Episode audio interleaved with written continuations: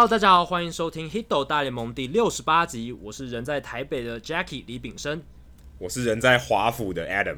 我们是全世界第一个中文的 MLB Podcast。除了大联盟当周时事话题之外，我们也会讨论台湾主流媒体比较少追踪报道的内容。有机会的话，会邀请台湾熟知大联盟或棒球的记者、专家，有特殊专长或经历的球迷听众，一起上节目畅聊他们的独家观点。那这一集呢，我们确实邀请到了一个有特殊专长跟经历的呃一个球迷啦，他最近也变成入坑，变成我们 Hito 大联盟的听众。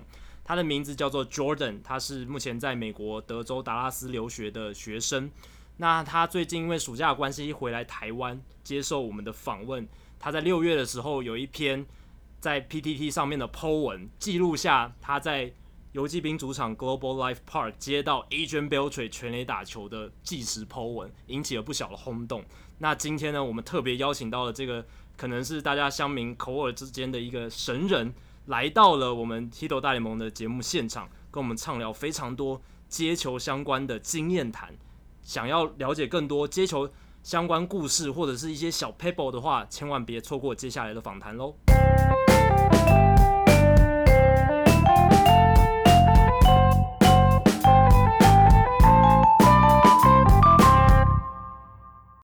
好，本节的大来宾时间，我们很开心邀请到在美国德州达拉斯留学的接球达人 Jordan 来跟我们分享他的接球经验谈，还有对不同棒球文化的看法。Jordan 你好，Hello，各位听众朋友，大家好。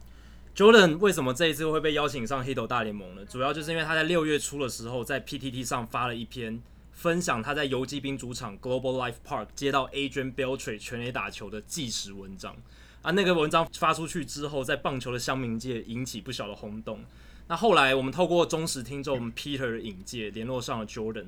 那进一步闲聊，我们才发现 Jordan 他是一个非常厉害的 ball hawk，就是我们中文所谓的猎球专家。他们很会在球场的各个角落运用各种方法接到界外球，或是球员的抛球。那 Jordan 他很厉害哦，他生涯在台湾和美国累积超过三千颗接球，三千颗。而且单单在美国就超过七百颗，真的可以说是台湾版的这个 Zack Hample 接球达人。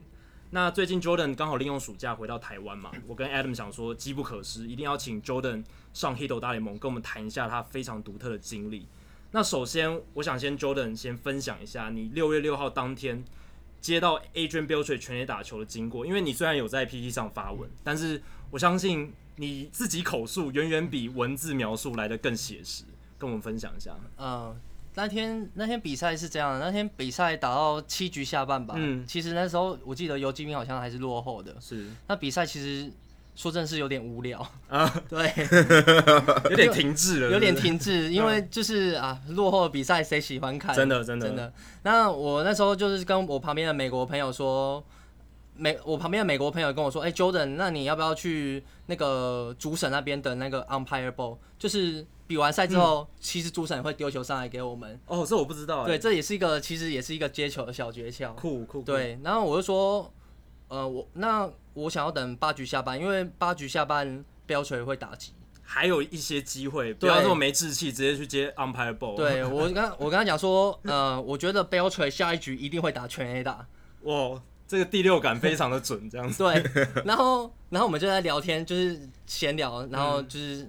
嗯聊天这样之类的，嗯、然后就到第八局下班。我记得 Beltre 那时候好像是可能是第一个或第二个上来打击吧，嗯、还在闲聊的时候，我那时候还在玩手机啊，根本没注意到是 Beltre 打击。但你手套已经戴着，手手套一直都戴着，一直都戴着，一定要戴着。对，突然就有一球就很高，嗯，然后就往我的方向飞，嗯，我就我又看一下，哎、欸，是 Beltre 在打，所以我就赶快。就那个第一第一第一时间反应，就马上就跨跨到下面那一排，直接第一个反应，你甚至还不知道球在哪，就直接先跨下去。因为我有我我感觉他就往我这边飞。OK，对，所以我就跨到下面那一排，然后把手套接起拿拿起来。但其实其实不是我接到，就是他其实弹到我前面那个人，弹、oh. 到我前面那个手套，我赶快把它接起来，这样。OK，所以不是直接飞进你的手套，不是在前面反弹起来。说真的，如果那个人接到，我是完全没有任何机会，因为那个那球真的不是在我的范围里面。嗯，我手怎样伸，其实都接不到。刚好是有人帮我助攻，所以我就接到那球，运气非常运气非常好。后来就就是呃接到之后嘛，就开始球场认识了一些呃怎么说，应该算球友吧，嗯，跑过来跟我击掌啊，直接说、嗯、Jordan 就是太开心，之后可可终于可以认识一个就是。就是我们认识的人接到 Beltre 的全垒打球，他们就很兴奋，就是与有荣焉的感觉。终于有一个我认识的人接到了 Beltre 的全垒打球。对，美国美国人的个性好像都是这样，就是都觉得与有荣焉的感觉。对啊，就是那天的经过，然后后来就对后续也很重要。对，后续你用这颗球换到了什么？还有那个球场人员怎么跟你沟通？对，后续就因为美国他们每一区每一区都会有那个安那个 security 工对。工作人员，他就他就。呃，马上过来问我看我有没有受伤啊什么之类，嗯、然后确确认是不是我拿到球，我说呃这是我拿到球，那他就联络他的可能更就是主管上级，上级之类的，然后就是那局打完之后就那局正在打的时候就把我带走，嗯，带到他们的球员休息室，那他们也说啊，如果说呃你想要有朋友陪伴你的话，也可以去，因为因为其实我还是我还是台湾人，所以英文其实不太好，所以我就带两个美国朋友。也不是当地人，对，所以就是带带带着当地的朋友去这样子。对，就带他们一一起去陪我那个谈判啊，说对说谈条件，谈条件，谈条件。对。后来到休息室的时候，就是那个工作人员吧，就负可能负责交易的工作人员就说啊、呃，我们就最高就出给你一颗 Beltre 的签名球，就这样子。对，想用一颗签名球就打发你。对，我就说我不需要啊，因为我已经有 Beltre 的签名了。嗯，对啊。然后我就说，我想要就是可不可以等比完赛之后跟 Beltre 拍照，嗯之类的。哎、欸，很会，这个这个条件还蛮好的。这个蛮厉害的哦，这个蛮厉害的。殊不知游击游击兵那局那那局啊，打了一个大局，就是打很久这样。对，打到我我去休息室的时候，那局都还没打完。哦，所以等不到这那个比赛结束。对，照道理应该是可以快要结束的比赛。嗯，嗯对啊，所以没办法，那我们就在那边谈判呢、啊。嗯那我，然后我美国朋友，因为他哦，他其实也很厉害，他有接到 Beltre 全垒打过哦，所以我就是，他也是专家，所以我也是，我也知道这点这这件事情，所以我就特别带他去。嗯、对，okay, 所以谈条件的时候，他应该可以诶讲讲出更多有有利的。对，他是很夸，他是他是讲的很夸张啊，他是说如果他没给你二十颗签名球，你就不要答应。我是我是觉得没必要这样。然后后来就是我们就是互相谈判的过程中。他说：“那他可以给我们一件游击兵的练习衣，我今天有穿来这边。哦，对，就是他们球员自己穿的练习衣，就是有一个 Texas 的 T，就是游击兵的 T，在这个胸口这个位置的一件练习衣。对，然后还给我几颗 Beltray 呃三千安的纪念球。嗯哼，对，然后还有到今年为止所有呃主题日的帽子。哦，对，所以总共有几顶？”应该我我我我看你的照片，好像五六顶，好差不多五六顶，嗯、对，所以其实我就觉得还不错，而且重点不是只有我有，我朋友也有，嗯，所以 大家都很开心，对，所以其实我觉得值得，对。我很好奇，为什么 Beltre 这么想要这颗签名这颗球啊？就是全垒打球，应该也就是全垒打球嘛，他众多的全垒打之一，为什么球团的工作人员这么想要跟你换这颗球回来？呃，我听，因为 Beltre 目前就是在追逐五五百轰嘛，对，不，呃，虽然不知道他会不会达成，但是我听工作人员的意思是说，他儿子想要收集他五百轰到五百轰轰这个过程中全部的全垒打球。那我心里想说，好，好啊，我其实我，因为我如果说，嗯、呃，就把这颗球拿回去的话，其实对我来说意义并不大，对我就摆在家里，其实并没有什么。而且没有什么意义啊，七百多颗。对啊，如果如果说真的哪一天啊，随便一丢搞就搞混了，对啊，真的。所以啊，不如就成全他的小，成全他的小，成全他的儿子。对，这一轰是标准四百六十四，四百六十四，对。所以距离他五百封还有三十六，然后他可可能要明年呢，应该要明年才会发生的。明年哦，其实。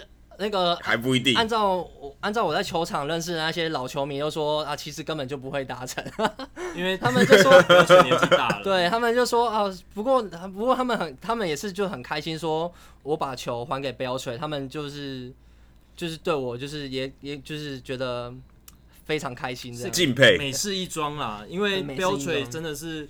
在游击兵这七八年，非常非常受到当地球迷的喜爱。真的真的。那除了除了 Beltre 这颗球，你有接到七百多颗球？因为我知道全垒打球真的很难接，就像你刚才讲的，你就算站在那个命中注定的位置，嗯、你还是有可能漏接嘛，让后面那个 Jordan 接到嘛，对不对？对，所以这么多颗球里面，有没有哪一颗是你印象最深刻，或是你接到球这颗是你觉得意义最大？最重要的，你你最你最珍藏的这颗球有没有有没有这颗球？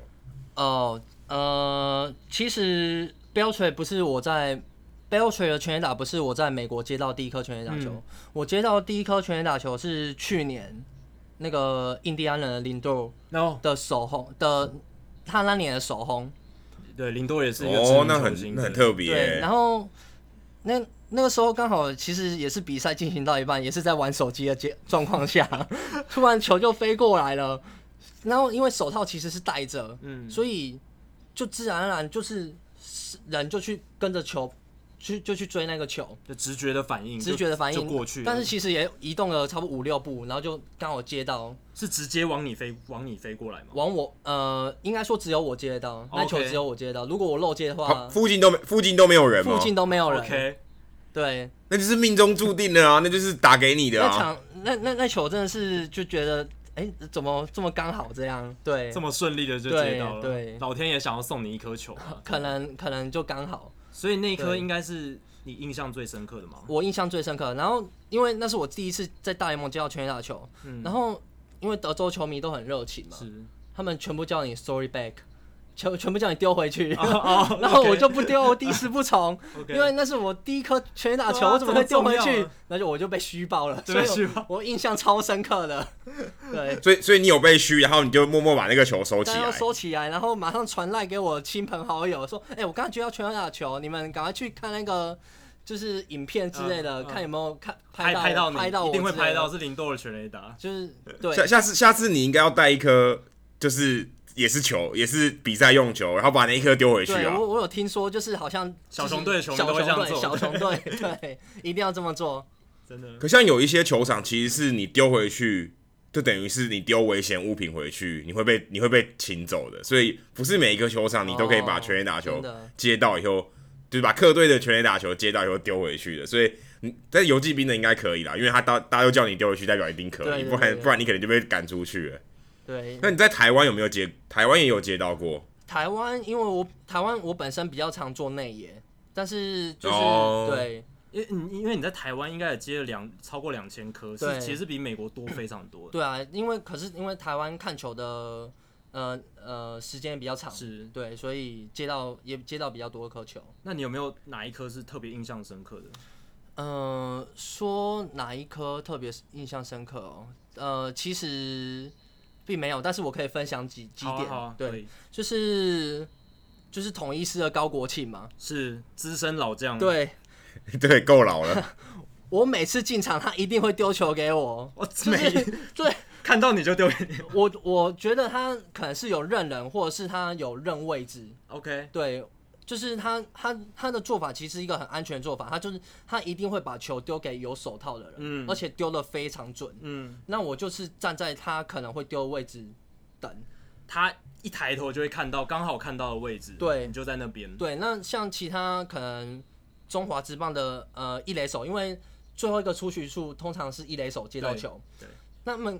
可能丢的就比较没有这么准，OK，我就不说是谁了，对，OK，所以高国庆让我真的印象很深刻。所以你都是坐在一垒的方，一垒一垒这边，我都是坐在可能一垒侧或是三垒侧这样。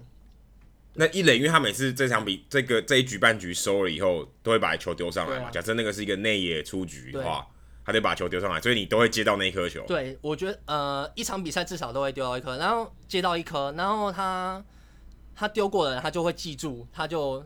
就就不会再丢，他就不会再丢给你了。嗯，对啊。因为其实，在美国大联盟，因为我现在在在这边做我，在比赛的时候，我都在摄影嘛，嗯、所以有时候也也会被，也会看，也会球会到我这边来，就是有时候界外球丢，然后后面的小朋友都会叫我把球丢给他。嗯嗯。那你的决定是就是你还是要，那你的决定通常会会会会怎么决定？我就我我会就丢给小朋友，可是我我最我最近有丢了一次，结果我失手，就被中间的那个就是年轻人拦截。哦就是我丢不够不够弧线不够高不够高抛，所以他就中间跳起来把那个球接下来，我有点好有点懊悔这样子，因为原本想要丢给后面有有手套的小朋友这样子。通常在我们游骑兵遇到这种经验，就是如果把球球打到那个摄影席的话。嗯呃，摄影师通常都会给球场的工作人员，然后球场工作人员对，然后就是指一个说，哎、欸，他要给谁，然后球场工作人员就会给那个人。嗯，对，其实这样也比较好，因为球场工作人员比较擅长丢球给球迷。对对对对，对，那那个那个时候刚好就没有，刚好球场工作人员就不在旁边，哦、所以我只能把那个球丢回去。而且有那时候我要回去拍照，所以我就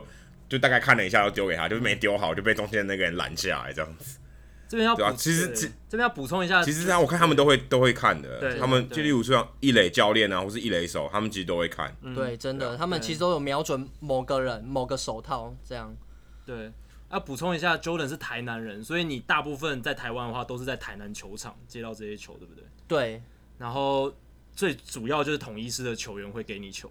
对，但是因为我大学在台北哦读书，哦、所以。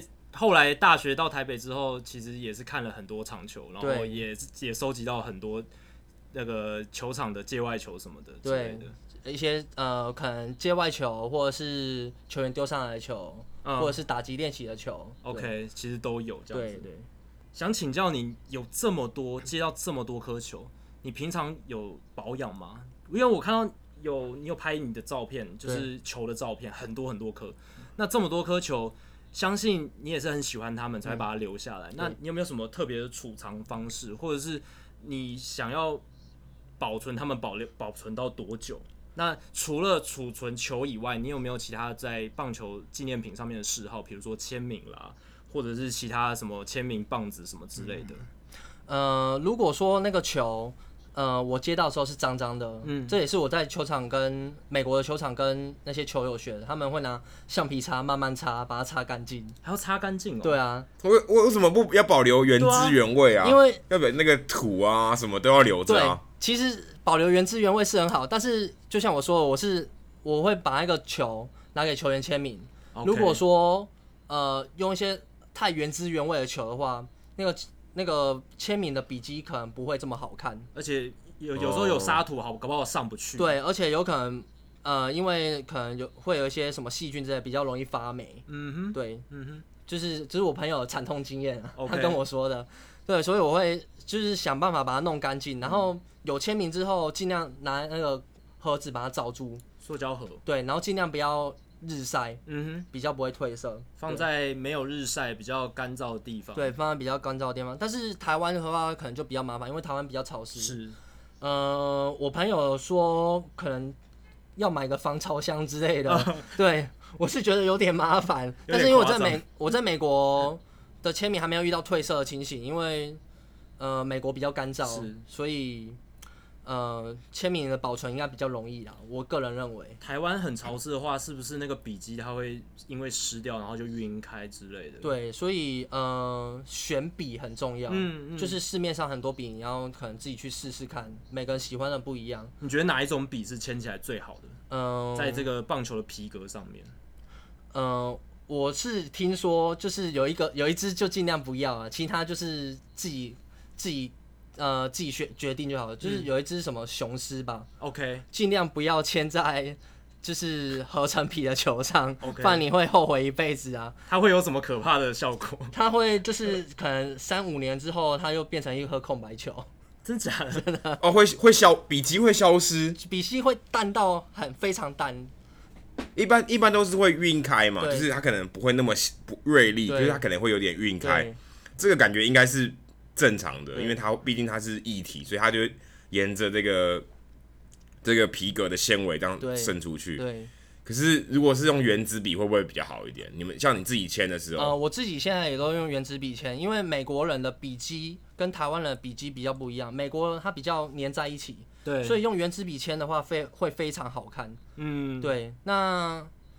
台湾笔，奇异笔的话，因为它就会粘在一起，所以就如果说到时候又糊 糊掉的话，那就变成一坨在那边，不知道是什么，一坨黑黑的。对对对，所以我现在如果签一些大联盟的选手，就是我都是用原子笔加那个实战的用球，嗯，这样就是可以保存比较久了。如果说你要用呃合成笔的话，建议还是用奇异笔。对，奇异笔会用奇异笔，就是一般我们说的奇异笔。对，OK 对。那你自己是怎么去签这些的啊？你你怎你除了说比赛赛前，你可能打击练习完去签名，嗯，那你还有什么其他时间会去签名，或者说春训，你什么时候拿到这些去去索取签名的这个时机？很多听众朋友都想知道。事实上，我们听众朋友有有一些也是签名达人，嗯、特特别喜欢去去收集这些签名，也很有经验，在美国或者在台湾都很有经验。那你分享一下，因为你算是。更特别的一个经验谈。呃，因为我今年有去春训嘛，我今年去春训，我发现根本就是一个天堂啊！嗯，就是再怎么大咖的球星，那时候都突然变得不大咖了，就很轻松，就愿意给你签，很亲民，什么什么球员都愿意帮你签签名，所以签名，所以我觉得春训真是一个签名绝佳的好地方，不管是任何球星，是。对，那。呃，因为我现在住德州，那我季末游骑兵都会有办类似那种球迷的感谢祭，呃，Fan Fest，Fan Fest，那种那种那种情形也是，嗯、呃，球员都变得非常 nice，很亲民了，很亲民，因为不用打球了，工作结束了，暂时放寒假。对，对啊，那这时候就是哦，他们就是，就这这时候就觉得球员人怎么这么好，这样，嗯，对啊，那。如果说其他的话，可能就是真的就是只能进球场去等。对，如果是有比赛日的话，就像刚刚 Adam 讲的，这个春训还有其他地方可能会比较容易签。但是如果在比赛前后，球员是在工作状态的情况之下，有什么方法会比较容易拿到签名？呃，如果说你真的从外地来的话，可以做海报吧。我相信，嗯、我我我相信这个是行得通啦。是但是。因为我在那边太久了，可能球员有些都都认识了，所以 他认得你的脸了，所以更愿意帮你签名。呃，没有，他可能就说哦，签过了，那就不要了。哦，哦对对，这也是反效果，对，反效果。因为在美国这么大，突然出现一个亚洲人在那边，很显眼，超显眼，超显眼的，他们就是会知道你想你想干嘛。对，这个同时，这这个道理同时也可以用在就是呃，我来接球的时候，嗯，就是呃，我。也是今年还是去年的时候吧，就是呃游击兵的打击练习的时候，我就跟想要跟那个游击兵的投手 Matt Bush 哦、oh, Matt Bush 对要球，然后他就问我说：“你要这么多球要干嘛？”他就直接问我，因为他可能记住我，对每一次都是你这个家伙，对，就是、就是这个亚洲人，因为因为游击兵呃怎么说哎会记会去看打击练习会去接球的亚洲人，可能就我一个吧。这差不多就你了。对，我就超级显眼的，我就说哦，我为了要签名啊，什么什么之类的。那他有接受吗？要要要跟他谈判之后，他才会丢球给你。所以他还是有接受，他其实人也是很 nice 的。他只是觉得，哎，怎么每天都看到这个人？对啊，他会觉得说你是不是要去卖啊，去什么之类的啊？对啊。但是我我我我跟他说，这球没有什么价值。你你就是单纯的想要收藏而已，只是喜欢游击兵，想要收藏这些球。对，其实球员也是讲道理。对。哎、欸，可是像打击练习，如果你在德州在看主场的比赛，通常打击练习，如果你是一般的球迷，买票进场，然后那时候我们 gate 打开，那时候大概是两个小开赛前两个小时，那时候已经几乎要轮到客队要打打击练习，所以你是你是有买季票的，所以你才可以提前进去看打击练习嘛，看主场的打击练习嘛。对，没错，我是有买季票，但是对，不然不然一般听众朋友可能他们如果是买一般零散的票去美国，才去买这一这一两张。他可能两个小时前才能进去，所以他可能看不到主场的打击练习，只能看得到客场的打击练习。但是其实呃，我第一年去的时候也是没有买季票，那第二年的时候就是开始变得有点偏激，一定要接到球啊，嗯，就是一定要看打击练习这样。OK，所以就买了季票，但是其实也不是完整的季票，因为呃，我不知道其他队是怎样，游骑兵有呃。不同的不同的 package，对，不同的 package，可能二十场、十场那种，它也是归类于季票，是，所以你其实也可以，如果是你那场比赛的时候，你也是可以，就是提早季票的入口进去这样。嗯对，其实我是觉得蛮划算的啦。嗯，你是买哪一个 package？我是买二十场的，二十场，二十场的，其实蛮划算的？蛮划算的，因为如果说你去可能看了二十二十几场，其实差不多啦。而且你可以得到季票拥有者的特权，对不对？对，这个我觉得蛮重要的，对于一个球迷来说。对啊，对于喜欢接球的人，是我觉得是蛮重要的。真的。那你在自己接球，像你刚才有提到说，哎、欸，你都有些同好，还有美国的有当地的同好，你是怎么样？你在这个这个这个过程，这这么长一段接球的工作历史中，有没有跟这些 ball hawker，就是 ball hawk 这些呃我们说的接球达人这些社群，有没有一些交流的经验？到时候哎，告诉大家说哪一区，例如说打击练习的时候，去哪一区、哪一条、哪一列最容易接到，或是我该怎么站？有没有这些有趣的一些交流的经验可以跟我们分享一下？就是其实因为一开始去。呃，人生地不熟，然后英文也不太好，嗯、其实都是他们来跟我搭讪的，哦、就是想说，哎、欸，奇怪，怎么这个人这么奇怪？又是亚洲人的玩关系，因为亚洲人真的太奇怪了，就是对啊，他们就来跟我搭讪啦。然后，但是其实我发现他们其实有自己喜欢的区域，嗯、就有些因为游击兵的球场是中间是有一个外野是有一个草皮的，是有些人对中外野对中外野有一个草皮，那个是不能去的。我就认识有一个超厉害的人，他就是就直接草皮上的球。就是虽然平常的时候草坪上不能坐人，不能上去，但是有权力打球的时候是可以冲上去接的。对，所以他就他是专门接全，就是那个草皮上面的球，所以他不会跟我抢区啊。OK，对，就大家有自己的生活的地方，自己有自己的角管辖的范管辖的范围啦，自己有巡逻的范围呐。对，OK，对，所以其实蛮有趣的。每次看到。有球员在游击兵的主场打到中外野草坪区，最先冲上去有一个男的，就是那个人，就是你的朋友吗？对，呃，我记得前几天有一场比赛，可能对白袜还是谁吧，嗯、他一场好像接到两颗全垒打，都在中外野草坪。呃，一场是一个是在草皮，一个是在呃草皮旁边的座位因为他也必须在草坪旁边的座位等。OK，对啊，那你可以看影片这样。那你擅长的区域在哪？我擅长，因为我真的不太擅长那个草皮，因为它有一个栏杆要跨过去。我这 我觉得，对对对，要跨过去。我自己本身是觉得非常难啊，因为它是它是它有点像是嗯，它有点像是要撑着那个栏杆跨过去。如果你这样慢慢跨过走过去的话，其实球早就没有了，速度很慢。对 对啊。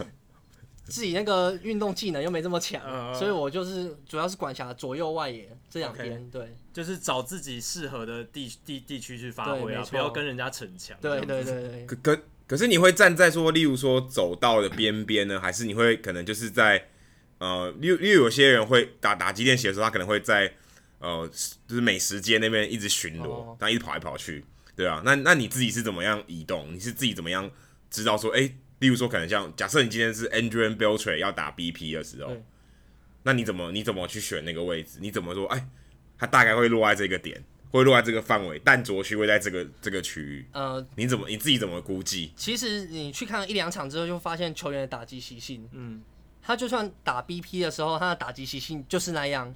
所以什么球员在打的时候，就一定要在什么位置等。然后。对啊，是一定要站在走走道，因为他他那个移动范围可以比较大。是，对，就是就是一些小诀窍这样。对啊，那像 Joey Gallo 上来是不是就一定是拉打的地方右外野？Joey Joey Gallo 一定是一定是站在右外野，但是但是其实也很难接到他的球，因为他都打到第二层，所 以其实他接不到。他算是我看过 BP 前五夸张的打者，就是对，哎对，就是我刚刚还没想到这一点，Joey Gallo 的 BP。可不可以跟我们形容一下，看他 BP 大概是什么样子？几乎每一球都是上到 Global Life Park 右外野的上层吗？呃，如果是有全打，一定是打到第二层。OK，对，第二层起跳，第二层起跳，那个真的是有点夸张。就是他的怪力不是大家吹捧的，是真的有那样子的 power，是真的有那个 power 在。那对。就是他算是我看，一定是我看过前五夸张的了。OK，对，因为那你还有你还有其他的吗？还有其他这个？对对对，这这这上面榜上还有谁？还有那个 Aaron Judge。哦，Aaron Judge。Judge，他他他是最夸张的，他绝对是最夸张。哦，所以 Aaron Judge 比 Gallo 还要更猛。他是全方位扫射。OK，就是他连右外野都可以扫到第二层看海。我 就是。呃，怎么说？像推打吗？这样算推打？对，推打，推打推到第二层看台，我是觉得非常夸张，有点猛了。对，然后然后还有 Stanton。OK。对，然后我想，然后再补充一个，就是可能就是大家没想到他会这么猛，就是大谷。大谷，这是我看过非常夸张，非常数一数二，也是跟 Gallo 等级差不多，跟 Gallo 差不多，他们两个是同等级。哇。对，所以其实大家我们很多台湾的球迷在外电媒体上面看到说啊，大谷的这个 power 超强，看国外媒体一直形容说他的 power 有多厉害，全垒打能力有多好。有些人说他过誉啦怎么样，但你在现场看到他 BP 真的是让你印象非常深刻。我看 BP 我真的觉得这个人真的是天才，真的是天才，真的是天才，不管他现在成绩怎样，我就觉得他是个天才。对，我自己在看 Stanton 打击练习的时候，我还印象非常深刻。那时候我在费城人主场，在 Citizen Bank Park，我记得他打他打 BP 的时候呢，大家不是面对他，你知道外野的话面对内野，然后看全全垒打球飞过来嘛，大家不是面对他，大家是背对他，因为他都会打到第二层，然后弹回到第一层。哦，对对对，所以大家 大家他一打出去，然后大家就回头。然后等那个第二层的球弹下来，然后去接那个球，所以你就知道他有多可怕。他几乎每一球都打到第二层看台，真的是非常夸张。他只要他只要想打，他就打得到。对，还有一个我想就是补充一个，他可能不是这么全打型，但是我觉得他在 BP 的时候可以打这么多全打，而且打的都蛮远的。呃，一个球员就是就是铃木一朗，嗯，他打他打击练习也是一个，就是我没想到他可以轰这么多支全 A 打，而且也都是。如果他乐开了，也是都可以打到我们第二层的一个球员。我是觉得真的不容易啊，真的不容易，而且蛮夸张的。因为我跟 Adam 在前几集的时候，其实有聊到说铃木一朗有没有可能来参加全 A 打大赛，其实也是一个很大的看点。因为他他现在已经没有球员的包袱了嘛，他是其实可以想做什么就做什么。那一直有传闻说，大联盟过去二十年一直有传闻说，铃木一朗其实他是一个想能轰全垒打就能轰全垒打的人。只是他在赛季里面，他不想呃降低牺牲他的打击率，所以他还是保持一个安打型选手的姿态。不过，Jordan 在现场看到了他的打击练习，确实是能轰全垒打就轰全垒打。呃，我看完他打击练习，我相信他绝对是可以想当炮就是个炮。OK，所以铃木一朗。能轰全垒打并不是谣传，是。不是谣传，并不是谣传，有一个见证人，有一个见证人今天上我们节目。那你有接到他的全垒打球吗？没有，因为我那时候很想要就是要他签名，所以我 Okay. 我就在旁边等。那那时候也是第一次看铃木一朗的比赛，我想说啊，应该不可能会打太多全垒打吧？嗯，那可能也不用在外面外野等。没想到我真的错了，了他真的打脸 对对，脸肿肿的，对，脸超肿。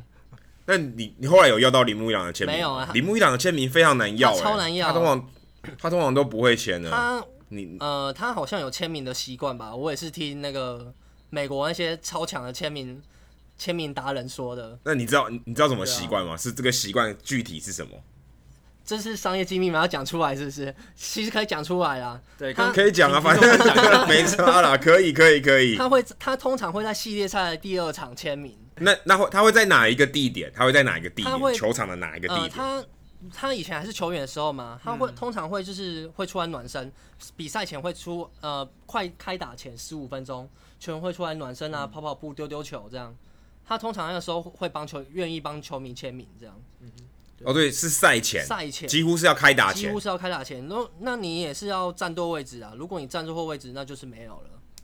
对，对啊，对啊，那个位置就是你没有算准就没有，通常都是在。边线嘛，通常都是一垒跟三垒就大告旁边。对对对对对。那他后来宣布转任总管特助之后，但他还是有随队嘛，而且他会在赛前有练习什么？他几乎他基本上穿球衣耶，他是穿球衣的。那 Jordan 根据你自己观察，他后来还有签吗？他听说听说好像有好签一点点。哦，有变得比较好签，但还是蛮难的。还是蛮难的。对，因为水手水手自从他退休之后。他自从转转转任特转任特助之后，还没来过游击兵哦，还没有到过游击兵。对，所以我到时候再研究一下，再分享给大家。哦，真的，这可是还有机会啊，因为同一区啊，对不对？还还蛮有机会的。而且九月份应该会有蛮多同区的比赛，应该就有机会。对，没错。那个时候 Jordan 一定要再跟我们 update 一下，就是，你有没有得到伊朗的签名？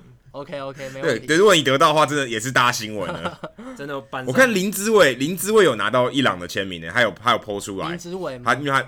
对啊，林志伟，因为刚好那个时候他上大联盟，oh. 然后那个时候刚好是水手队做客分威 Park，所以他有拿到他的偶像的签名，这样、oh, 真的是也是不容易。真呃，说到林志伟，他去年来的时候啊，他去年红袜队去游骑兵主场的时候，对，我想我应该是唯二在德州那个时候啦，签到林子伟的人，因为根本没有人叫他哎、欸。然后我们就大喊林子伟，林子伟，他马上就听到了，他马上他马上就过来，因为红袜那个时候在连胜中没有打击练习，嗯、他们只有手背练习。OK，所以林志伟练完之后就马上就就只有他过来哦，就是他那时候也刚上大联盟，所以没有什么知名度了，没有什么知名度，所以就赶快过来。然后旁边的美国人有准备照片呢、啊，又给他签名，就是那种哦，有准备有准备林志伟的照片，超专业。他说：“Jordan，拜托你帮我叫他的名字，因为我叫不出来，不会发音，不会发音。”哎、欸，这个时候你亚洲人就很有用哎、欸，对不对？华人会讲 会讲中文很有用哎、欸啊，不然他们就是说，Jordan，你赶快学个日文，我要大国签名之类的。但是我现在还还不太会，还还没还没学啦，对啊。看你亚洲人就要把亚洲语言都学起来，对对，不然就什么韩国啊，都要学。哎、欸，对啊，你们有邱信手吗？我们有邱信手，邱信手，对啊，邱信手在德州人气蛮高的哦，蛮高的，蛮高的。那你有？呃，他现他现在他现在很高哎、欸，他现在是有连续上垒的记录，还在维持中。他是游击兵目前的队史记录，快五十场了吧？对，四十七场，四十八还四十六的样子，如果没有记错，四十七，四十七哦，那刚好是中间值。真的。那刚刚刚刚你提到说要把很多语言都学会，那在 Ball Hawk 界就是这个接球达人界最有名的，会几乎说所有语言，可不可以给我球的这个各种语言的版本，就是 Zack Campbell，他已经超过一万颗球，我相信你对他一定是非常了解。然后我刚好大概三个礼拜前，马林鱼在这边在迈阿密的时候，他们有个二十五周年的一个活动，一个 weekend。然后那个那个时候他们就会有穿复古的球衣啊，然后连他们的那个比赛的用球也是有一个二十五周年的 logo。那你一旦比赛有不同那个球用球有不同的 logo 的时候，只要有这个讯息，Zack Campbell 一定会到。所以那天那个礼拜他也有去那边接到球，然后刚好我刚好在呃交交接工作岗位，就是我离开呃摄影席的时候，刚好遇到他，然后跟他拍了照，就是他也是。你知道这是一个算是名人，然后到处小朋友都会来找他拍照，说哦，这是一个非常知名的人物，还是一个作家这样子。那你自己怎么看 Zack Campbell？因为很多就是说不要说小朋友，很多大人的球迷、成人的球迷，其实蛮不喜欢他的，就是他觉得他是哎，传言都是他在 BP 的时候用尽一切方法要接到那颗球，所以可能会推小朋友啊，或是或是反正想办法无所不用其极的去拿到这颗球。你自己是怎么看？Zack Campbell 这个传奇人物。嗯、呃，我一开始去美国之前，我有看他影片啊，因为我就知道我要去 Globe Life Park。嗯，我有看他去拍那个 Globe Life Park 的影片的。我先我要要先请收嘛。对。所以就对啊，攻略一下，做功课，然后就是开始有认识这个人。但一开始看久了之后，是其实无感，就是没有什么特别感觉，就是一个很会接球的人。嗯、呃，然后自从去了美国之后，在在球场有遇过他差不多两三次吧。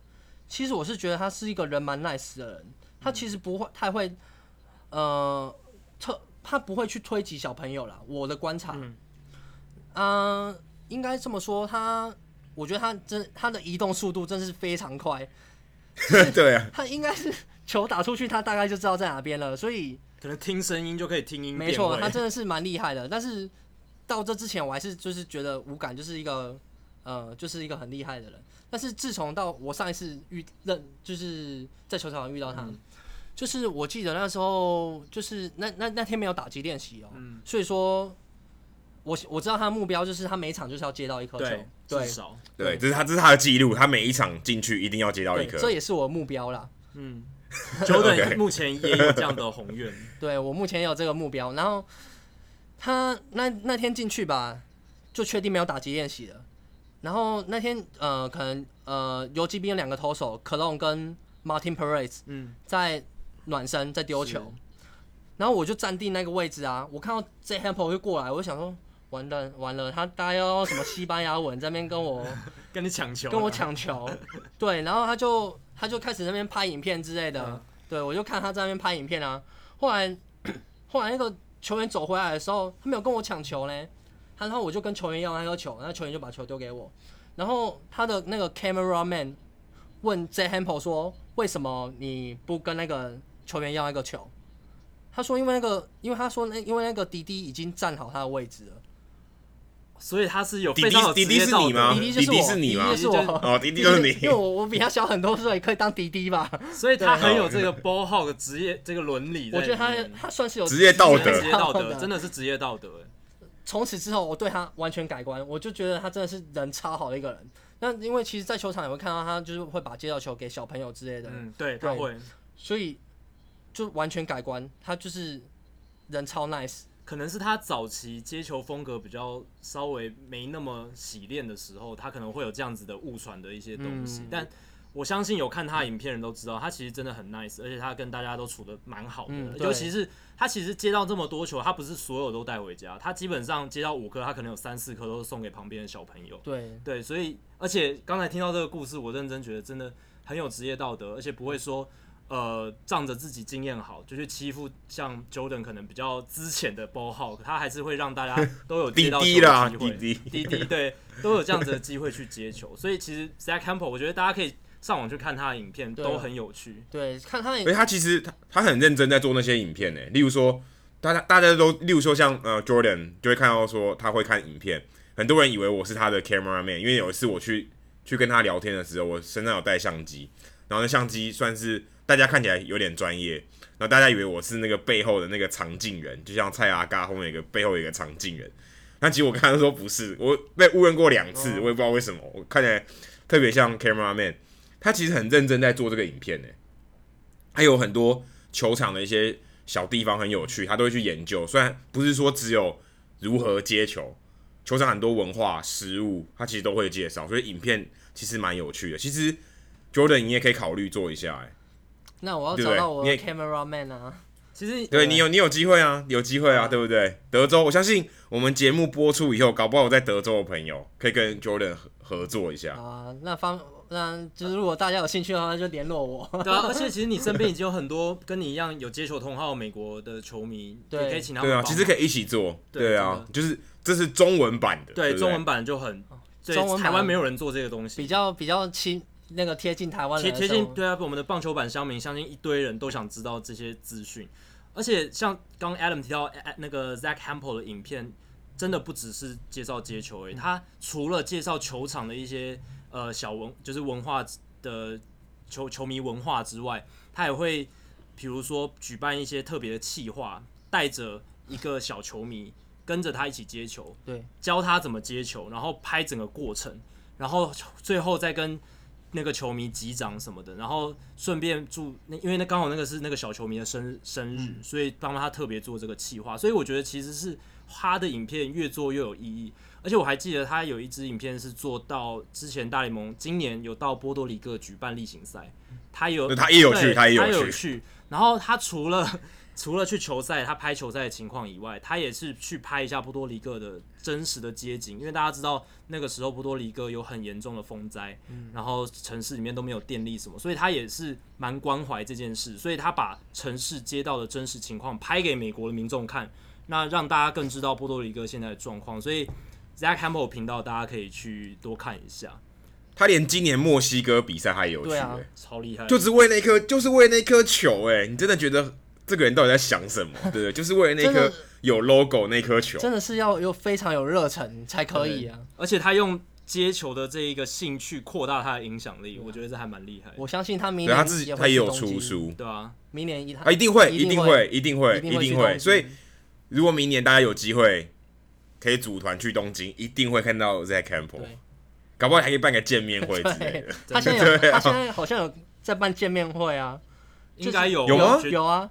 就是好像在坦坦帕吧，坦帕第一次第一次见面会，因为他的粉丝数量应该多到可以足以办这个粉丝见面会了，应该。可是我像我去球场，我在旁边观察他，他在帮小朋友签名，小朋友是他的，他是小朋友的英雄，但是也会有那种大人就很不爽他，走过去跟他撂几句不爽的话，说你这边又来又来又来抢跟大家抢东西，就是叫你滚这种，还是会有还是会有很多人。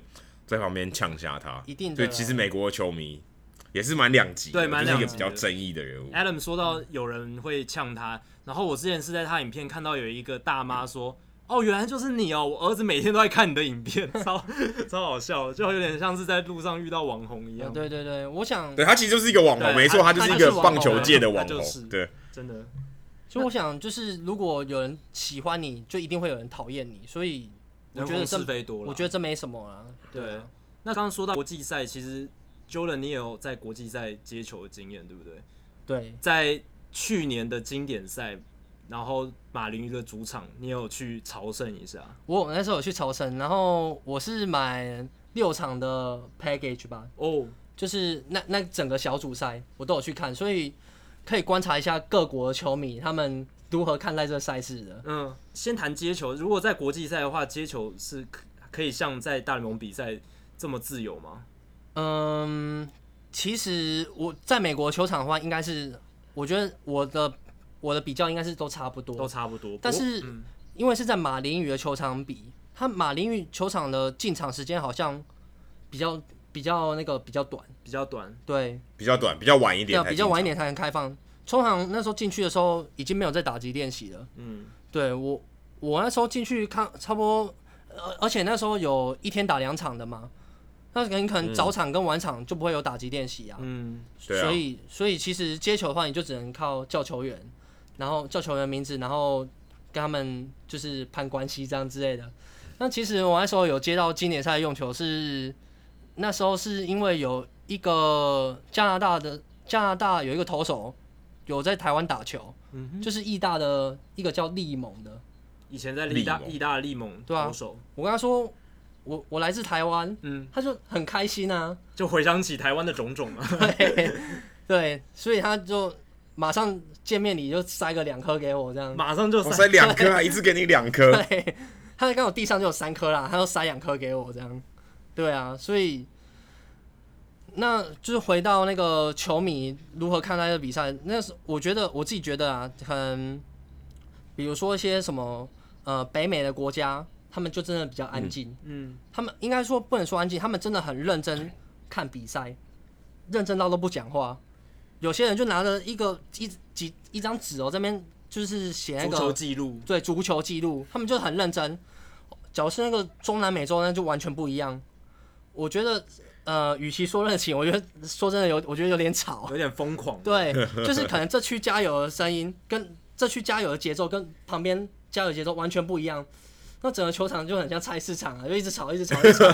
对，大大家自己对各自弄自己的，对，大家自己嗨自己的，所以就是我觉得算是一个很不一样的经验啊。然后，然后我旁边的那时候也是中南美洲的大妈吧，嗯，那个时候我忘记是哪一个国家了，可能是多米尼，好像应该是多米尼加吧。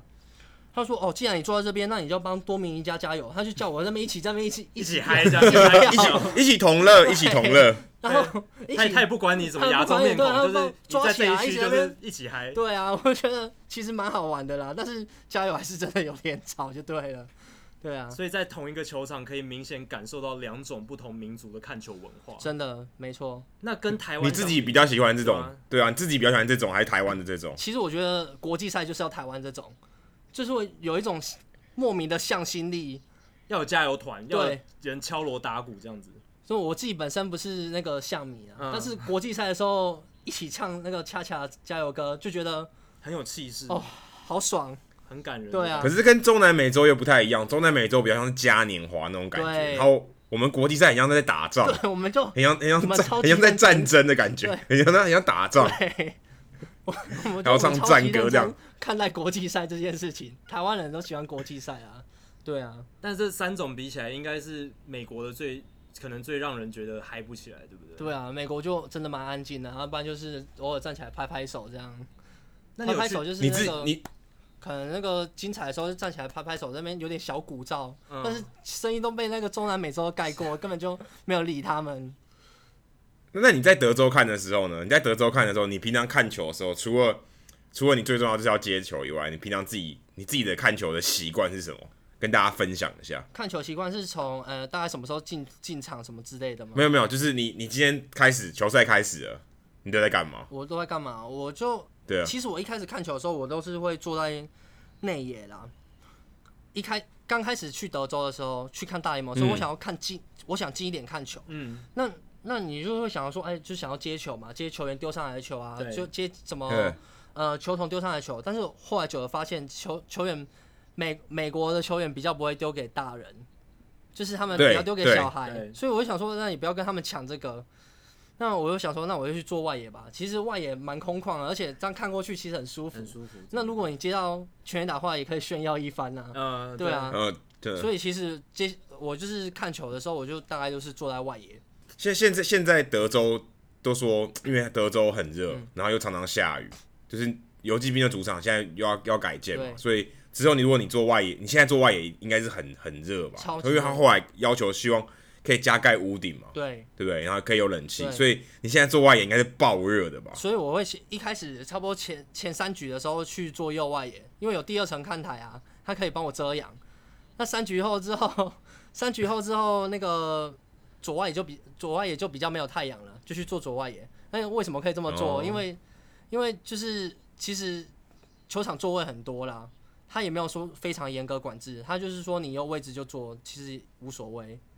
对啊。所以你可以你可以自己移动的，对不对？对啊，如果如果人比较多的时候就比较没办法，那人比较少的时候，他他们其实就不会 care 你这个。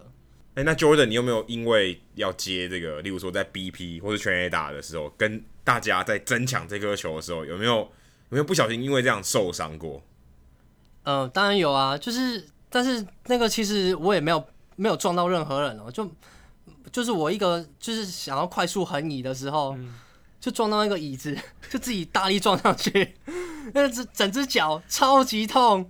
然后，然后我因为我穿运动那个篮球裤嘛，打开一看，整片都淤青，就是整块淤青。因为因为因为平常不会有人没事去大力去撞那个椅子嘛，对，所以其实超，其实我想现在想想超白痴的。然后，然后其实我要签名的时候也有那种小受伤过，嗯、就是那时候好像也是一个什么，也是一个蛮大咖的球员在签名的吧。嗯、我就想要赶快跨过那个椅子哦、喔，然后跨跨跨，很急很急很急。就要刮到了，就我就抽筋了。哦，抽筋。就，但是不管抽筋怎样，你你赶快把它一搏一搏要把它搬回来，一定要赶快去跟他要啊，因为那个可能球员这辈子就遇到那一次了，所以赶快机会只有一次。对啊，所以还是哦，那个顶顶着伤势赶快冲过去跟他要，好险，最后好像还是有要到的样子吧。最后最后还是有要到，很好很好，蛮值得的。那那次接球撞到大腿，那个是没有接到球，就是。就是赔了夫人又折兵，真的。那你后来能走路吗？还是有一阵子要一跛一跛的？哦，那个，诶，其好险没有伤到骨头。OK，对，但是就是隐隐隐隐作痛这样。OK，对，也算是一种职业伤害啦。对，职业 另类职业伤害。你刚刚有提到说，就是美国的球员都只通常只把球丢给小朋友或年纪比较小。那这个现象在台湾也是吗？还是台湾的球员比较不 care，就是有拿手套就就丢？嗯，我觉得台湾也越来越有这个趋势的感觉，就是丢丢给小朋友。对啊，对啊。OK，所以现在开始接球有点要靠实力了，或者是带着自己的亲戚的小孩 去看球这样子。Jordan，你有想过为什么他们都要丢给小朋友？嗯，我自己觉得他们是想要培养下一代的球迷。嗯，我自己的想法是，对啊。不光是不光是丢球，有些球员也是只帮小朋友签名。嗯，对啊，那就是我近期遇到一个最最嗯、呃、这么做的球员呢、啊，嗯、就是阿丘威。阿丘威，他说他说他就是每天哦，他每天都说啊，就只帮小朋友，因为我那个太空的系列上可能去看了两三场吧，就是当然就是为了想要阿丘维的签名，然后太空人现在那个。声势又很浩大嘛，对，对啊，因为去去年去年的冠军，对。那邱飞就说一开始跑过来要帮球员签球迷签名的时候，一就说呃只帮只帮小孩签名，嗯，对吧？其实就大人都把小孩推出来，对，对，很多人大很多大人就把那个小孩小孩推出来，那那其实旁边就有旁边就有美国人就那边开玩笑说，那啊邱飞的小小朋友定义是什么？就是比他矮的就是小朋友。OK，所以所以那个旁边的大人就一直在旁边就假装要蹲低啊，嗯、就是说，哎、欸，我比阿丘贝矮哦，帮我签名这样。就美国人其实蛮幽默的，就蛮有趣的啦。对啊，确实是培养下一代的球迷啊。嗯、因为有很多小朋友，他可能是人生前几次去看球，对，他或许还没有入坑，还没有变成球迷。但是像我们这种年纪比较大的，我们会一直去球场，就代表我们已经是很投入的球迷了。啊、但小朋友可能还没有留下什么深刻的印象。如果他今天接到了球，或者是拿到了签名，那他留下了这个深刻的印象，他喜欢棒球的几率就会大大提升。对，没错，我觉得这是美国人也是蛮厉害的地方，就是他们懂这个道理了。对，对，要培养下一代的球迷，就要靠诶、欸、去虏获小朋友的心，这样子。对，而且其实棒球在美国是一个家庭的一个休闲活动，所以很多爸爸妈妈，例如说他可能不会带他们去看 NBA。可能不会带他们去看美式足球，可是会带小朋友去看棒球。那今天你要维持这个好的家庭的活动的这个形象，你当然希望可以留住小朋友，对不对？因为小朋友说：“哎、我上次去看谁谁谁谁帮我签名，我还他以后可能都穿他的球衣，而且也会之后想去看他，所以这是一个很好很长期的投资。所以我相信这些球员他们也知道这一点，而且我相信球团也有教育球员去做这一点，就是 OK，大家要知道这个是一个 family business，对不对？要记得把这个家庭的这个这个关系维持好，然后要让更多小朋友愿意进场。”当最好方法就是，哎、欸，我就帮你签名嘛，签名就记得，几乎可以记得一辈子，对不对？对啊，对啊，自己本身认为其实是蛮不错的一个行为啦。嗯，对啊，就算我没得到签名，我觉得其实无所谓。嗯，对啊。好，那最后我想问 Jordan，就是你接下来有没有什么特定的接球目标？比如说你特别想接到谁的全垒打球，或是你有哪一个人签名你最想要得到还没有得到的？嗯，对，念兹在兹。我最想要得到签名就是铃木一朗，因为他就是我最喜欢的选手嘛。嗯，那接球目标目标的话，就是我就只求每次进场有接到一颗球，其实这样就好了。哦，所以目前目标就是每次进场都有接球，不一定是要谁的，这样。不一定要谁的，对啊。OK，那不一定要谁的，对啊。只要只要有球场，只要有球从球场丢出来都可以。对对。那你这次回台湾有在中华职棒比赛接球了吗？有啊有啊有，啊，也已经有了。有啊，我上礼拜有去明星赛吧？哦，对啊，所以明星赛你也出现了。对啊，我两两天吧，明星赛两天我大概接了二十颗吧，就是哇哦。可是，在天母哎。对啊，天母你怎么接？天母没有外野啊。对，而且又没有打击练习，就是你要一直跟球员要要。对啊，可是这么多这么多现场这么多球迷，为什么球员要给你？因为因为只有我开口啊，哦，其他人可能不太敢出声，只是拿着手套站在那边，但是你发出了声音。对，而且台，而且呃，就是说这个可以讲到就是台湾跟美国的差异。嗯嗯，分享一下。嗯，我觉得美国人看待棒球就像他看待他们生活的一部分，嗯，他们会真的实际去做这个运动。嗯，台湾人可能去看棒球的话。他戴了手套，他可能只是为了要防身而已。他不一定。他我自己的观察，台湾大概有九成九的球迷去球场，拿手套是接不到球的。嗯，就是球就算打到他的手套，他也接不到。可就因为那百分之一都被你接走了。没有没有，不是当然还有其他其他人嘛，对不对？对啊，所以我觉得就是呃，就是可能要多从事棒球这个运动。那你进去球场，你就会。更享受这个球场里面的氛围啊，嗯、然后有球飞过来接到，那很自然而然的。对，那真的是，而且那个可以真的是一辈子的回忆。对，其实 Jordan 讲到一个重点，其实是还是回到就是球迷的运动文化、风气等等。嗯、那在台湾确实就像 Jordan 讲的，真正从事棒球运动的人比较少。那或许也是因为这样的关系，他接球比较不熟练。嗯、那在美国看球人，他从小到大都是跟爸爸传接球传到大的，所以。接球，去球场接球，然后跟球员互动，可能是他们很熟悉的一件事情。而且我相信大部分台湾球迷都比较不敢跟球员直接对话或互动。对啊，像有一些什么洋将啊，如果说你跟他讲个几句英文，他们就好开心，所以他们就就是也特别会，就是可能丢球给你啊，或跟你聊天啊，什么之类的。所以其实我是觉得就是一个小小诀窍啦。我觉得还，我觉得大概就是这样。哎、欸，你有你有看过现场除了用手套接或是徒手接以外，什么样情况你看过最特别的？你像有时候影片 highlight 的影片会有用酒杯，就是用那种塑胶杯接到球吗？你自己亲眼看过有什么特别的？我自己看过最特别的大概就只有帽子吧。但是我觉得帽子其实就非常难了，因为那打过去，我就觉得怎么怎么可能可以接得到？对啊，因为其实有些用手套都不一定接得到，用帽子。我自己就觉得非常难了。那那看影片，真的是什么酒杯那个那个，我就觉得非常夸张。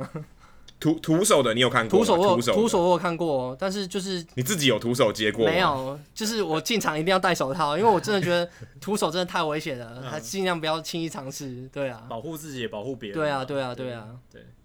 好，今天非常谢谢 Jordan 播控来跟我们分享这么多，真的只有你才知道的独家的接球经验谈。谢谢 Jordan，谢谢谢谢，也也祝你下一个比赛还是继续接要求，我希望可以维持到维持到一千场。好，谢谢，没问题，我会加油。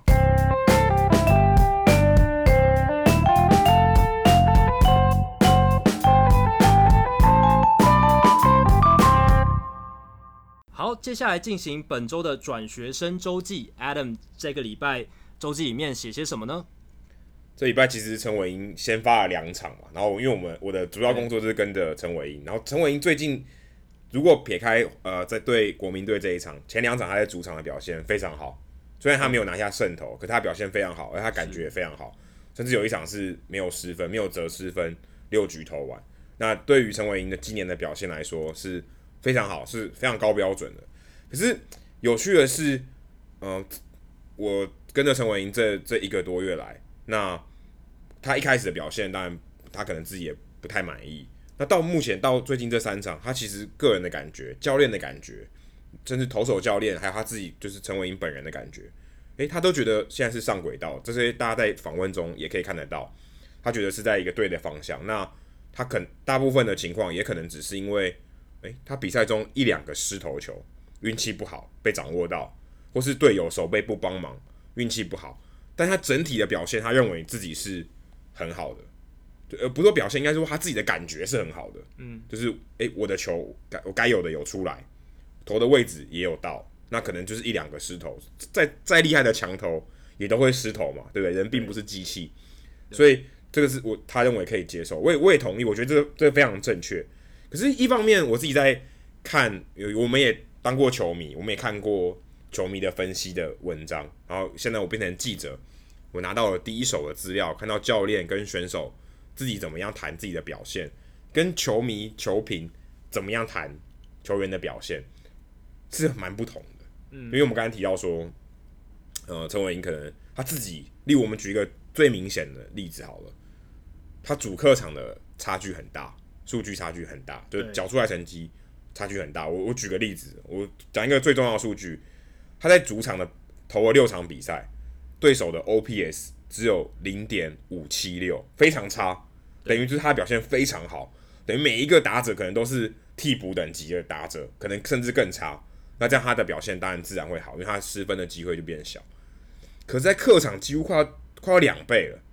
是一点零六七，每一个人都跟 Mike Trout 差不多，所以你就知道这个差距很大。可是他，可是陈伟英自己本人认为没有差别，他认为投起来感觉是一样的。可是为什么会差距这么大呢？我坦白说，我也不知道。我跟陈文一样，我也不知道。可是大家可能会认为，诶，他是不是有客场的恐惧症，或是他不适应 客场病？可事实上他自己感觉是没有。那你硬要套上这个，好像又。又有点怪怪的，就当事人说没有，对当事人他自己说有，但对当事人自己感觉应该应该最应该是最准的。我是我相信陈伟英，嗯，他觉得，喂、欸，我感觉差不多啊，对不对？那那怎么会从数据上是不一样？可是如果你从数据上反推回去，你硬要加一个理由给他，好像也不对，对不对？就是他自己觉得没有，那你你如果说今天 OK。你用数据反推回去，他的感觉，他真的说，哦，对，真的有这个感觉，那可以。那可是问题是，这没有啊。那我也不知道，我我自己也觉得很神奇，主客场差距这么大，这个数据在陈伟英今年的表现特别明显，之前是没有这么明显的情况。另外还有一个很有趣的，这个我相信大家可能球迷如果有真正关注整场比赛的人，可能会发现这个问题。他对一呃打线第一次打线的时候，这个打线前九人。他投的很好，嗯他在前三局或者前两局的压制力很好。这边我看呃，Baseball Reference 上面的数据是他的对手的 OPS，我们都谈 OPS，我觉得比较准一点，是零点六八九。这时候 OPS 加只有九十六，相当于大家都是一个替补选手的打打击的程度，平均水准。那如果第二次呢，上升到零点八三六，哎，开始变成一个可能是球队的先发的选手的等级。第三轮已经到一点二三六。这这差距非常大，等于三级跳，所以对，这可以解释他在这个数据可以解释他在第五局或第四局就造成大量失分的原因，因为他大家对他的掌握度变好了，这个是可以解读的，因为这个数据就反映了这个情况。但是他自己觉得没有，可能大家觉得体力的流失没有错，可是有可能大家会认为是对手摸透他的球，但这也是有可能。这个东西我们没办法没办法解释，因为我们不知道对手的看法。可是这个数据缴出来就是这样，所以也有可能、很多人会去用这个方法来解读，说，诶，是不是大家摸透他？但是我们在访问中，当然我们不会知道对手是不是真的摸透他。可是陈伟霆会认为他可能体力的流失，或是用球数开始变多了。假设他可能前面几局用球数累积比较多，到第四局、第五局，他开始哎、这个数字逼近一百了，那可能被换下去。那这个是没办法的，因为用球数到达一个限制，到达一个程度以后，教练会考虑投考虑投手的这个健康，把他换下去，这是很正常的一个调度。但是你说数据跟这个他的自己的感觉有一些关系，也有一些不太吻合的地方。另外也要谈到说，大家会认为他是不是嗯、呃、今年控球，因为他陈伟霆是一个以控球为主的一个投手，不是他并不是一个 power pitcher，不是球速非常快，所以以控球来说，对，他他的他的球速大概就是呃九一九三，所以他这一场没有很好，对对，他的他的前一场比赛有投到九十五。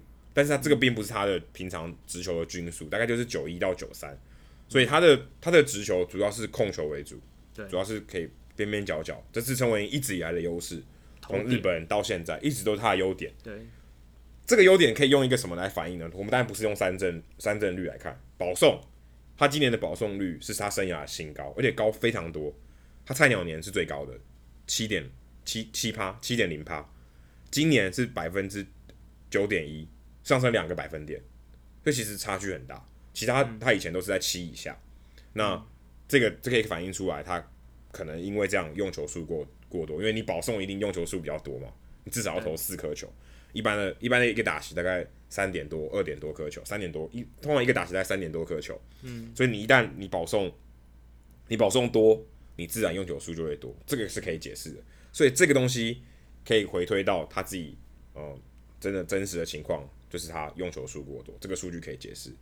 另外，我觉得有一个最近这一场比赛访问的时候谈到了一个，我觉得我个人觉得蛮有趣的。之前，呃，我们在访问的过程中，第一手得到的讯息，并没有提到的是他的滑球。嗯，他的滑球是他的主要，除了速球以外最主要的武器。他滑球的速度竟然是进到大联盟以来最高的。嗯，一开始他可能是我看现在的呃 FanGraphs 上面的数据。他的滑球均速大概是八十点五，这是他菜鸟年的时候，他最好最高的情况是次高，应该说次高是在二零一六年刚加入马林鱼队的时候是八十四点三，可是今年来到八十四点七，提升了蛮多的，提升将近零点四英里。那陈伟霆他自己在赛后的表示说：“诶、欸，这个滑球的速度变高了，导致可能他的速差没有出来。”那速差没有出来，打者就比较容易掌握。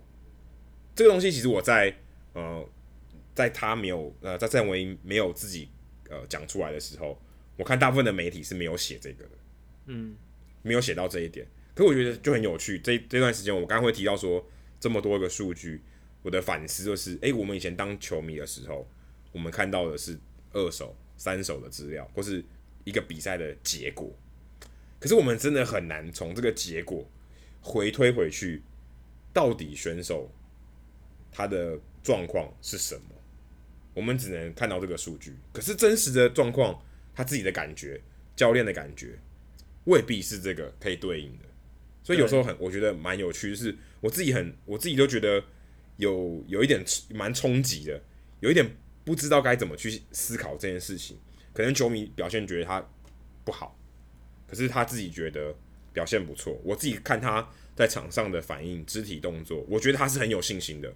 我觉得他自己觉得是，我现在在一个好的方向，往好的方向去。虽然也许不是我的最高峰，不是我最佳的状态，可是我慢慢的往那个方向去，所以他感觉个人是很有信心的。我觉得这一点是我非常同意的，因为可以从肢体动作看到，而且我跟投手教练的访谈，他也提到说，其实是他。抢好球这个品质，诶，这个好球的进垒点是不是有变好？角度或是大家对于这个好球的掌握度，他的长球啊，他的投球的时间差、速差，是不是真的有投出来？这个是一个更重要的情况。可是这个有些东西，其实在坦白说，我们在数据上看不到，对不对？对。其实我我真的比赛的内容，我们说常常会说账面上跟它的内容是不一样的。可是我们看到很多东西是。从账面上把回推回去，它的原因，可是也许它未必是真实的原因，或是他真实的感觉。就例如说主客场，他觉得没差，对不对？对。可是滑球的均速，诶、欸，也没有人提出来。可是他自己觉得这个可能是原因。投手教练也有发现，诶、欸，你的滑球速度变高了，变快了，那会不会跟你的直球搭配有这个这个效果就没有出来？哎、欸，这个反而大家看不出来，所以你会觉得你在拿到第一手资料跟第二手、第三手的差别。对于我自己来说，我们从嗯，可以说局外人，可以从球迷的角度变到记者，这感觉让我觉得在，尤其在这一周，我看到陈伟殷两场比赛，一场表现很好，就是他是优质先发；一场呃账面上是不好的，是被打爆的，可他自己的感觉是好的，我也非常同意。所以这个礼拜我得到这两个这场这两场比赛，我的感觉蛮深刻的。对，我觉得这个收获是。呃，只有亲身体验过的人可能才会理解。像就是真正跟球员接触过、天天采访这些大联盟球员的记者，这些 beat writer，跟一般呃只是看数据或者看结果、看新闻报道，我没有说两者哪一个比较好，只看数据、只看报道的人。他可能可以做很深入的数据分析，这也是很好的事情，或或者是挖掘到可能大家没有直觉上感觉不到的东西。对，从数据的挖掘里面找到了一些大家没有想过的问题点，甚至可能进一步去影响球员、教练的思考方式。那 beat writer 每天跟着这些球队跑的这些随队的记者，他们提供的价值就是另一个层面，就是刚刚 Adam 讲的，他跟球。球员的访谈跟教练的访谈，那从他们的这些直接的回答里面去了解他们内心的想法是什么。那这两个东西照理来说是相辅相成的，有时候会像陈伟殷现在的状况一样，是出现两种不同事实的状况，这也是可能发生的。那我觉得这一个观察让我想到大联盟很有趣的例子，除了我自己在听广播节目，美国广播节目他们会请 beat writer 上节目聊。他们从球员听到的，呃，他们自身的想法以外，这一个观察就会跟数据派的人可能提出不同的观点。那比较实际的例子就是，比如说像去年的 Ryan Zimmerman，去年的 Ryan Zimmerman，我们大家都在讲，诶，他全垒打变多了，然后他的击球仰角变高了，然后很多专家都说啊，他他一定是加入那个飞球革命啦，然后把球打得高高的这样子。然后结果记者 b writer 直接去问 Zimmerman 说：“哎，你是不是有刻意把仰角提高？”Zimmerman 说：“没有啊，我只是身体变健康了，我的脚伤都好了，所以我现在打球就打得比较好，呃，球飞得比较远，这这很正常啊。什么什么击球仰角，我根本不知道你在说什么。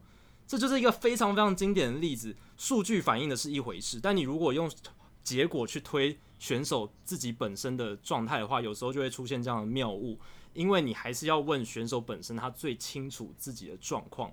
那还有另一个例子，像是 Kendrys Morales，他今年开季的时候打得非常烂，然后大家就说啊，他没救了，他呃，他他已经要走入生涯的黄昏期了。蓝鸟队是智障，当初怎么签他什么的。但是你如果去问 Kendrys Morales，他会跟你讲，我的击球状况很好，我打的球都很强劲。然后呢，很有趣的是，他有一段时间他戴着眼镜，然后呢。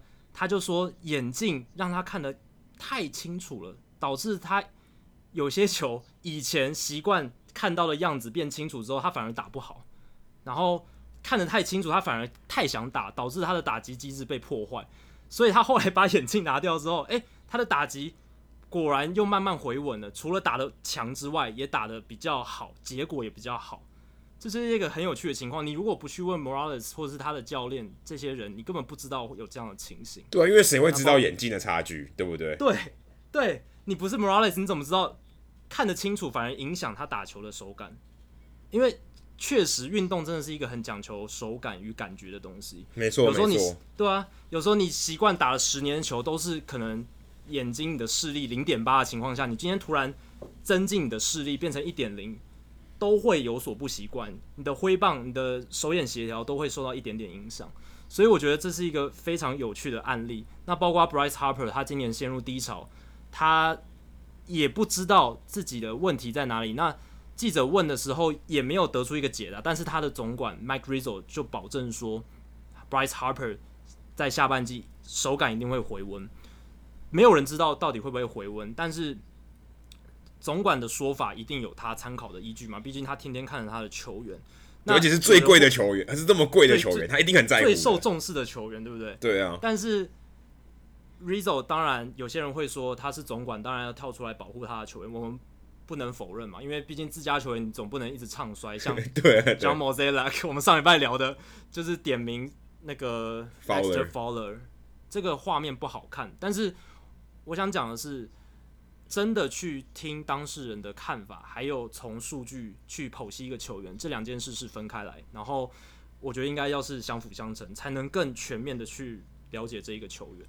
对对，所以我也可以慢慢体会到说，为什么有人说数据派或是我们所谓的传统派是难融合的，因为诶，我的感觉跟你的数据呈现就不一样，我干嘛要相信你？对，当然，当然，这个不是非黑即白，有当然有中间点，就是哎、欸，我都参考，这个是比较好的做法。是因为刚刚刚 Jacky 讲到说感觉，感觉这个字真的很悬，就跟思念是很悬的东西一样，感觉真的也很悬。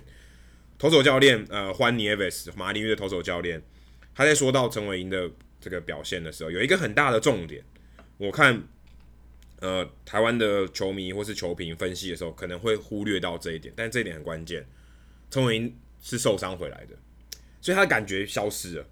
嗯、那你说消失多少？不知道。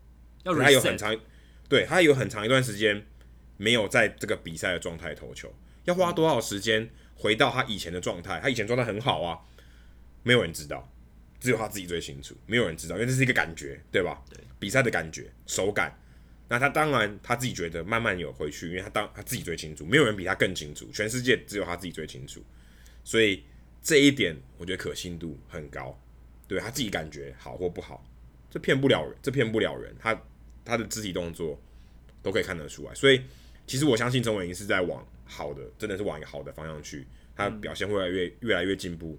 虽然我们说账面上成绩不好看，败投可能开始越来越多，但是这跟他球队的整体的战力也有关系，也不能说他投的好就败投，那就否定他。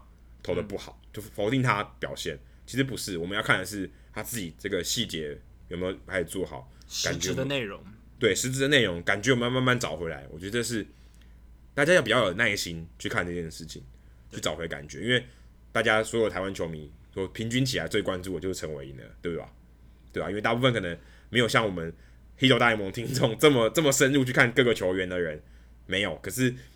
大家至少都会关注一下陈伟霆，可能大家都会急啊，哎，又败投，对不对？表现不好，但大家太急了。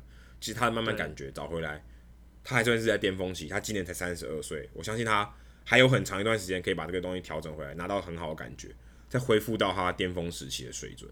对，而且我觉得啦，我觉得大家都是希望陈伟英表现好嘛，不可能。对啊，我相信没有球迷会觉得说啊，陈伟英表现越来越烂，然后看好戏的心态，我觉得没有这样子的球迷。那大家既然都是希望陈伟英好，那我希望可以大家多给陈伟英多一点鼓励，那多从他一些比较诶、欸、正面的方向去看他的表现，那多鼓励他。我相信职业球员他们一定还是希望球迷的鼓励，那球迷的鼓励绝对可以帮助他们进一步的向上提升，对吧？没有错，这个就是我们说正向的力量，没错，正向。对，我觉得需要需要啦，需要这些东西来看这些东西，虽然。大家都知道现在比较低潮，那没有办法。那这我需要，我们需要用正面的角度来看这件事情。好，今天数据单元 Jackie 也给我们准备跟马林鱼有关的数据，而且这场比赛我在现场哎。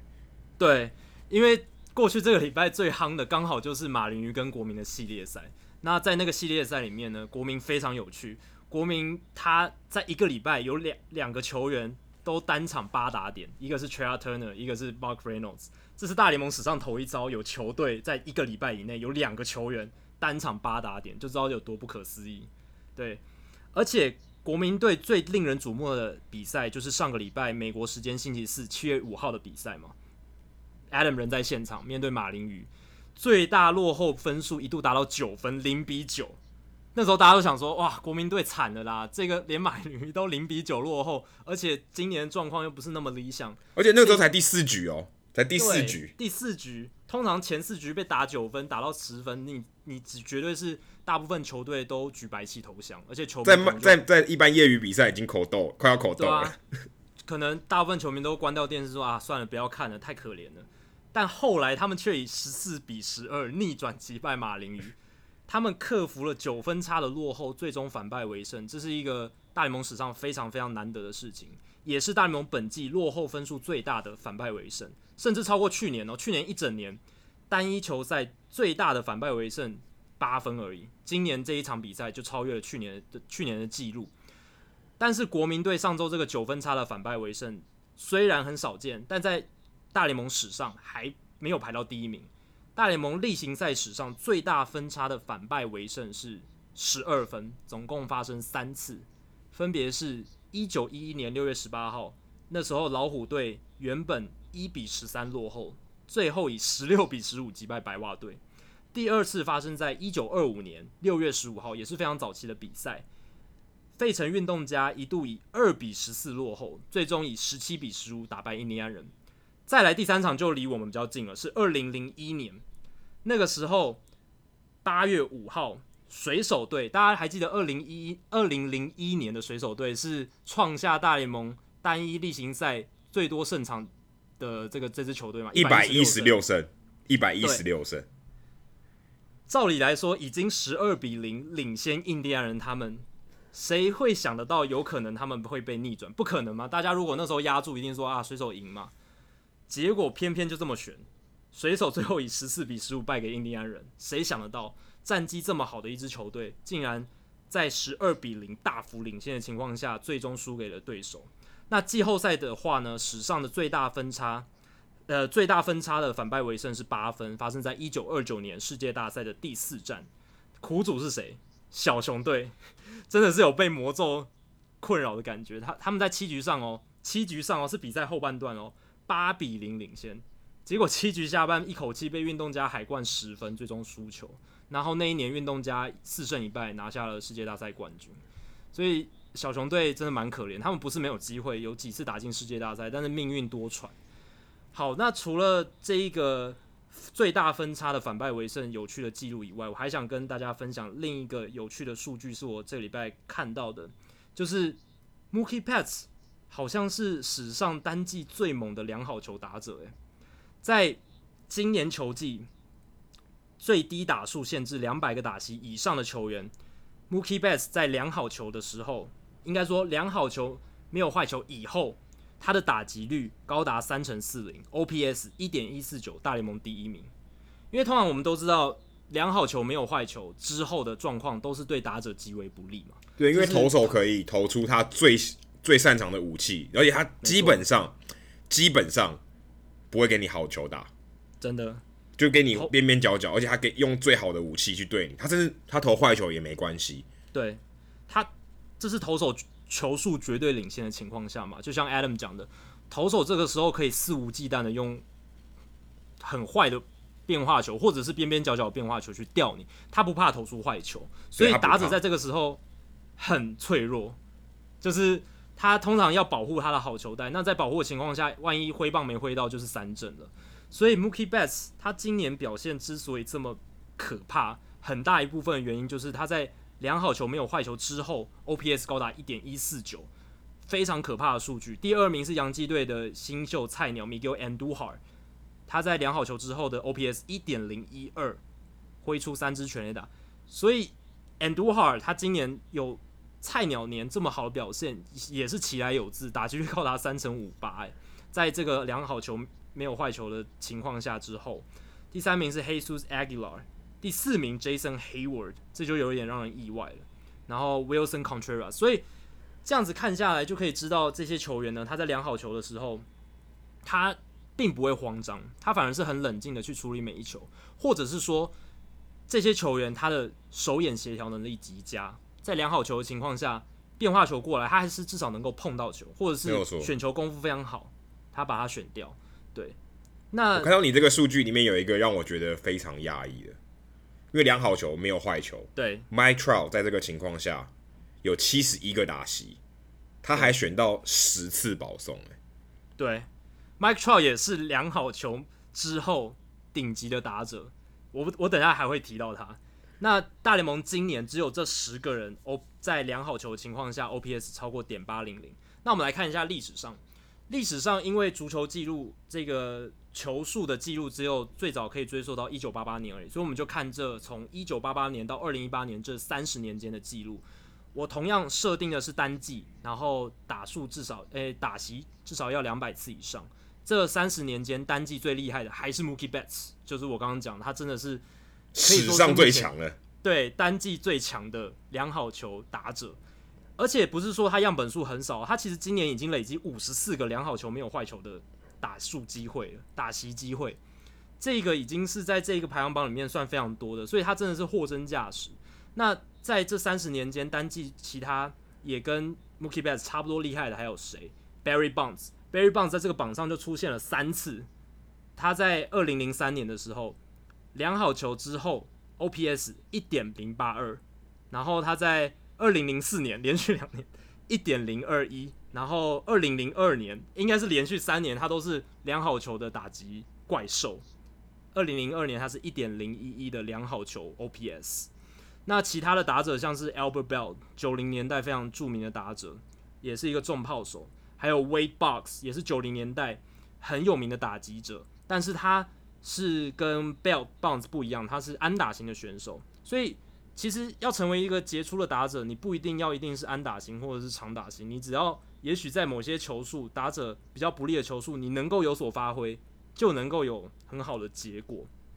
那接下来我们来看生涯生涯表现上，如果能够在这个项目表现得非常好，在两好球之后都能打得很好，那才是真的神兽。那刚刚 Adam 提到 Mike Trout，我查了一九八八年到二零一八年。生涯至少累积两千个打席以上的打者，生涯打最好的是 Mike Trout，他生涯在良好球的情况下累积了八百四十三个打席，OPS 点六九九，这已经是这三十年来最好的数据了。他的打击率两成二五，上垒率两成八零，长打率点四一九，其实都是在良好球的情况下非常亮眼的数据。第二名是 Frank Thomas。他在良好球的情况下，生涯的 OPS 点六八零，所以 Mike Trout 比 Frank Thomas 这个名人堂级的选手，两好球的情况下表现的还要再更好。Frank Thomas 已经是神兽级打击神兽级的怪物了。哇，他几乎只靠打击就打进名人堂了。对，因为大家都知道他本来是一垒手嘛，后来几乎生涯末期都打 DH，几乎没有守备价值，就打进了名人堂。第三名 Mookie Betts 毫无意外，因为他。今年表现那么好的情况下，生涯这个数据一定会往往上抬。他在两好球的生涯数据是点六七八，就是他的 OPS。第四名 Barry Bonds 点六七七，所以看这个榜，你就可以知道说哪些球员他在两好球的情况下，他的表现不会受到太大的影响。因为很多大部分的大联盟打者，他们在两好球的时候，其实打击率都会掉到两成以下，非常非常难看。OPS 长打根本打不出来，能碰到球就不错了。很多打者在两好球之后都是那个在砧板上的鱼肉嘛，几乎是让投手极为极为被动了。他等于就是等等待投手伺候他。那当然，对。但 Jacky 我觉得讲到最重要的点，我再重复一次，手眼协调能力。对，因为他必须把边边角角的球破坏掉，让他活下来。好像就好像刚才讲 Jacky 讲说你是砧板上的鱼肉嘛，对，你好像那个鱼。他刀子要剁下去之后，你还闪开来，对对不对？那就厉害，那，那就是你厉害你。你第一刀砍下去，他还闪开来，OK，你活活过这一刀，对不对？最后你还逃过一劫，对不对？有可能你就跳跳跳跳跳离那个砧板了，有点这种感觉，对，不对？你要在那个那那那一刀你闪开来，有点像这种感觉。真的，因为良好球的情况之下，打者真的就像 Adam 讲的，很被动。那你手眼手眼协调能力好的话呢，你把边边角角的球碰掉。你就增加了投手失投的机会嘛，对不对？对，因为他下一球不一定能投出好的这个边边角角的球了。那如果他接下来的球，无论是坏球或者是红中的失投球过来，就是你发挥的机会。所以量好球之后的打击能力，我觉得啦，是真的可以看出一个打者他是否是一个优质的打者，一个很重要的判断依据。好，今天的节目就到这里。如果大家喜欢我们的节目的话，欢迎加入 Hito 大联盟在 Facebook 的社团。Hito 大联盟讨论区，H I T O 大联盟讨论区，加入这个社团，然后回答三个简单的问题，就可以和我、还有 Jacky，还有其他上过我们节目的主播、球评，还有像是 Jordan 这样的特殊的球迷，可以跟大家交流。那如果你想要订阅我们节目的话，我们的节目订阅也是免费的，可以上我们的官网 hitomlb.com，h i t o m l b.com，上面有详尽的订阅的解说方式。无论你用的是电脑、手机、平板，作业系统是 iOS 还是 Android，都可以免费的订阅。另外，也希望大家到 iTunes 上面的 Podcast 专区，在 Hito 大联盟的页面底下给我们评分和留言，让那些还没有听过 Hito 大联盟的朋友，能够更快速的了解我们节目内容和特色。好，今天的节目就到这里，谢谢大家，拜拜，拜拜。